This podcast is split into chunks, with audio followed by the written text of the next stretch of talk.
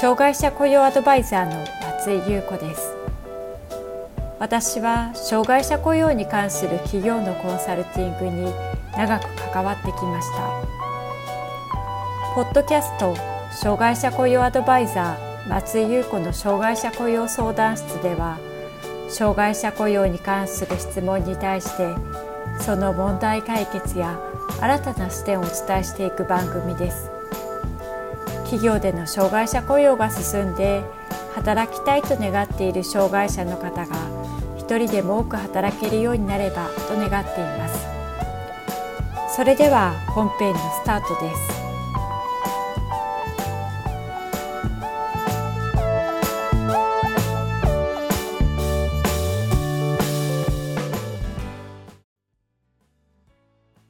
障害者雇用 .com の松井です。企業での障害者雇用及び職場定着を進めるため、独立行政法人高齢障害求職者雇用支援機構は、毎年雇用管理や職場環境の整備など、様々な改善、工夫を行った障害者雇用職場改善好事例を募集し、優秀な事例を表彰しています。平成30年度は精神障害、発達障害の雇用促進、キャリアアップに取り組んだ職場改善好事例が募集され、精神障害、発達障害にある方の雇用促進、キャリアアップに取り組んだ職場改善好事例が選ばれました。今回はその職場改善好事例として選ばれた中小企業の西村製作所の事例から職場に初めて精神障害者を雇用するにあたり、どのように受け入れて障害者雇用を進めていったのかについて見ていきたいと思います。西村製作所は京都にあるスリッター、自動切断巻き取り機及び周辺機器の設計、製作、販売、メンテナンスを行っている企業です。昭和21年の創業から独自設計によるスリッターの研究開発を行い、昭和29年に日本初のスリッター国産1号機を完成、販売を開始しています。製造している製品は完全受注生産によるものが多く、チームでラインを組みながら仕事をすることが多くあります。ライン作業以外では繰り返しの作業が多くあり、障害者社員の中には自分のペースで取り組める作業が得意で力を発揮しているようです。従業員は125人、そのうち障害者は3人です。精神障害者雇用の経緯について見ていきましょう。雇用していた聴覚障害にある社員が退職したため、法定雇用率達成のために就労支援機関に相談し、精神障害者の職場実習の受け入れを行いました。そして職場実習を経て採用に至っています。障害者社員の育成については、基本は新卒の社員に対して技術習得に時間をかける。はじめは何もわからないのだから丁寧に指導する。短期間の離職を防ぐためにどうしたらよいのかといった視点で育成するのと同じであると考えています。そのため、障害者雇用に関しても障害特性の理解は必要であるものの、障害の有無に関係なく、同じ視点で育成するようにしているようです。初めて精神障害者雇用するにあたり、業務で重視したことについて見ていきましょう。まず、スモールステップで成功体験を積むということを重視しています。精神障害者雇用を行うのは初めてで、ジョブマッチングや作業指導をどのように行ったらよいかわからなかったそうですが、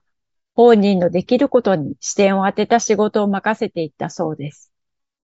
ある精神障害者は、はじめ文房具がうまく使用できなかったり、緊張が高まりやすく、臨機応変に対応が必要な電話や来客対応を苦手としていました。それで、総務部内にある他の作業をいろいろ体験し、本人ができる仕事、得意な仕事はどのようなものなのかを見ていきました。苦手としていた仕事から自分のできる仕事をしていくうちに成功体験の積み重ねが会社に貢献したいという前向きな気持ちへと変化していきました。そのうちに成功体験の積み重ねから苦手としていた電話や来客対応にもチャレンジしていくようになりました。苦手な電話対応については、新入社社員教育用の電話対応マニュアルを使いながら内線応答から練習しました。また、来客時のお茶出しは、よく来社されるお客様から始めています。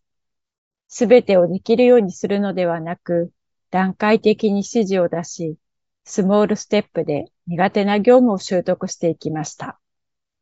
また、体調の変化に対しての配慮も行われています。入社当初は緊張によって疲れや不安な様子が見られたそうですが、定期的な面談や主治医や就労支援機関からのアドバイスを受け、不安を軽減させていきました。精神障害者の中には疲れやすいため、休憩の頻度を上げたりすることがあります。この会社でも体調不良時に申し出があれば、適宜休憩を取ることを認めていました。しかし遠慮もあり、申し出ること自体が精神的な負担となっていました。そこでリフレッシュ中という札を作成し、直接の申し出がなくても自責に置くことで休憩を取れるシステムにしました。いつでも休憩が取れるという安心感や、申し出の負担感がなくなったことが良かったのか、結果的に札の導入後は休憩する回数や時間が減少したそうです。また、精神障害者の中には完璧を求める人も多くいますが、この会社の精神障害者の方もそうでした。仕事をするには体調が100%の状態ではなくてはいけないと考え、体調の変化を感じると大事をとって休みを取ることが多かったようです。しかし、一緒に働く上司、先輩が定期的に面談を行って100%ではなく70%から80%の体調でもいいから仕事に来てくれると助かることを伝えたところ、その言葉で自分が会社に必要とされていることや、仕事を休まずに続けることが大切であることを理解したようです。また、職場においてのキャリアアップも図っています。仕事が慣れてくると、仕事自体に物足りなさを感じる障害者の方もいます。この会社では、新たに精神障害にある方を職場実習生として受け入れるときに、職場実習生の指導役を任せています。実際にその場で実習して働いている経験を活かし、実習生に作業指導やアドバイスをしたところ、実習生からは話しやすい雰囲気で実習を経験できたことが良かったと評価を受けています。また、実習生が効率的な作業のやり方をしているときには、それを前向きに取り入れ、自身の作業の効率化につなげているそうです。まとめです。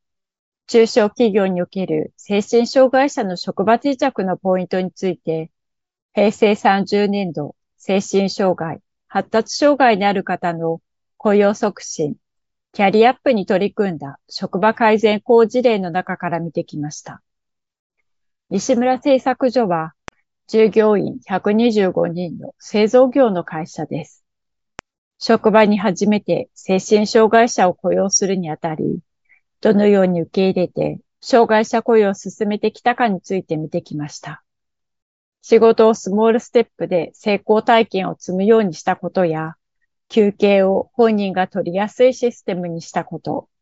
このような工夫や配慮は、どこの企業でもすぐに取り組めるものだと思います。また、障害の有無に関係なく、新入社員に対して丁寧に仕事を教える、退職を防ぐためにどうしたらよいかといった視点で育成するという姿勢は、働く障害者にとって仕事に対するモチベーションへとつながっていくものとなります。障害者雇用を社内で推進する方向けに無料の個別相談を行っています。次のような悩みがある方におすすめです。障害者雇用の状況や課題を整理したい。適切な業務が渡せておらず、就業時間内に空き時間が出ている。